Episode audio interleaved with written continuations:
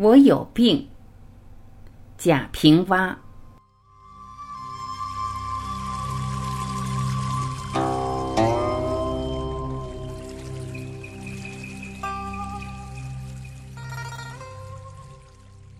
差不多半个月的光景吧，我开始睡得不踏实，一到半夜四点就醒来，咕噜噜睁着眼睛睡不着，又突然的爱起了钱。我知道我是在老了，明显的腿沉，看东西离不开镜，每一颗槽牙都被补过窟窿，头发也秃掉一半，老了的身子如同陈年旧屋，船头腐朽，四处漏雨。人在身体好的时候，身体和灵魂是统一的，也可以说灵魂是安详的，从不理会身体的各个部位。等到灵魂清楚身体的各个部位，这些部位肯定是出了毛病，灵魂就与身体分裂，出现烦躁，时不时准备着离开了。我常常在爬楼梯时觉得，身子还在第八梯台，灵魂已站在第十个梯台。甚至身子是坐在梯子上，能眼瞧着灵魂在房间里走来走去。曾经约过一些朋友去吃饭，席间有个漂亮的女人让我赏心悦目，可她一走近我便假老假老的叫，气得我说：“你要拒绝我是可以的，但你不能这样叫呀！”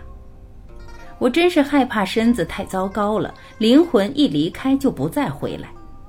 往后再不敢熬夜了，即便是最好的朋友邀打麻将，说好放牌让我赢也不去了。吃饭要讲究，胃虽然是有感情的，也不能只记着小时候在乡下吃过的糊汤和捞面，要喂牛奶，让老婆煲乌鸡人参汤，再是吃海鲜和水果。听隔壁老王的话，早晨去跑步，倒退着跑步。还有蹲厕所时不吸烟，闭上嘴不吭声，勤勤搓裆部往热里搓，没事就拿舌头抵着牙根汪口水，汪有口水了便咽下去。级别工资还能不能高不在意了，小心着不能让血压血脂高，业绩突出不突出已无所谓了，注意椎间盘的突出。当学生能考上大学，便是父母的孝顺孩子。现在自己把自己健康了，子女才会亲近。二十岁时，我从乡下来到了西安城里，一晃惚数十年就过去了。虽然总还觉得从大学毕业是不久前的事情，事实是我的孩子也即将从大学毕业。人的一生到底能做些什么事情呢？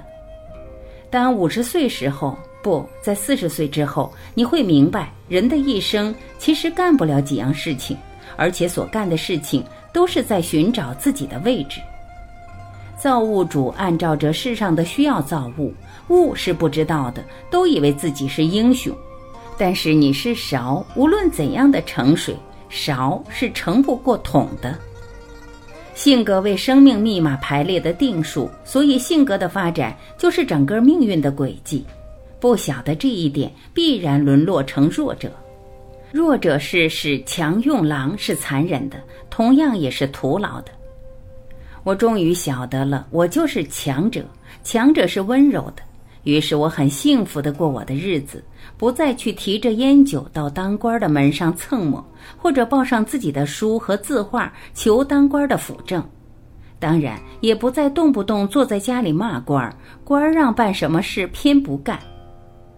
产固可耻，傲亦非愤。最好的还是萧然自远。别人说我好话，我感谢人家，非要自问我是不是有他说的那样。遇人轻我，肯定是我无可重处。不再会为文坛上的是是非非烦恼了。坐车子的人盼别人富贵，做刀子的人盼别人伤害，这是技术本身的要求。若有毁谤和诋毁，全然是自己未成正果。一只兔子在前边跑，后边肯定有百人追逐。不是一只兔子可以分成百只，是因为这只兔子的名分不确定啊。在屋前种一片竹子，不一定就清高。突然门前客人稀少，也不是远俗了，还是平平常常这好。春到了看花开，秋来了就扫叶。大家都知道我的病多，总是莫名其妙的这儿不舒服那儿不舒服。但病使我躲过了许多的尴尬，比如有人问你应该担任某某职务呀，或者说你怎么没有得奖呀和没有情人呀，我都回答我有病。更重要的，病是生与死之间的一种微调，它让我懂得了生死的意义，像不停的上着哲学课。除了病多，再就是骂我的人多。我老不明白，我招谁惹谁了？为什么骂我？后来看到古人的一副对联，便会心而笑了。对联这么写：“著书成二十万言，才未尽也；得谤遍九州四海，名亦随之。”我何不这样呢？声名既大，谤亦随焉。骂者越多，名更大哉。世上哪里仅是单纯的好事或坏事呢？我写文章，现在才知道文章该怎么写了。活人也能活得出个滋味了，所以我提醒自己要会欣赏。鸟儿在树上叫着，鸟儿在说什么话呢？鸟的语言我是不懂的，我只觉得它叫的好听就是了。做一个倾听者，还有多做好事，把做好事当做治病的良方。不再恨人，对待仇人应视为他是来督促自己成功者；对待朋友亦不能要求他像家人一样。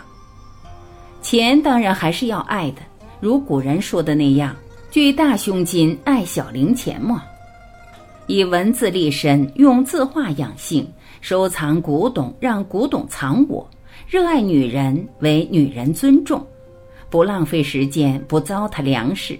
到底还有一句老话：“平生一片心，不因人热；文章千古事，聊以自娱。”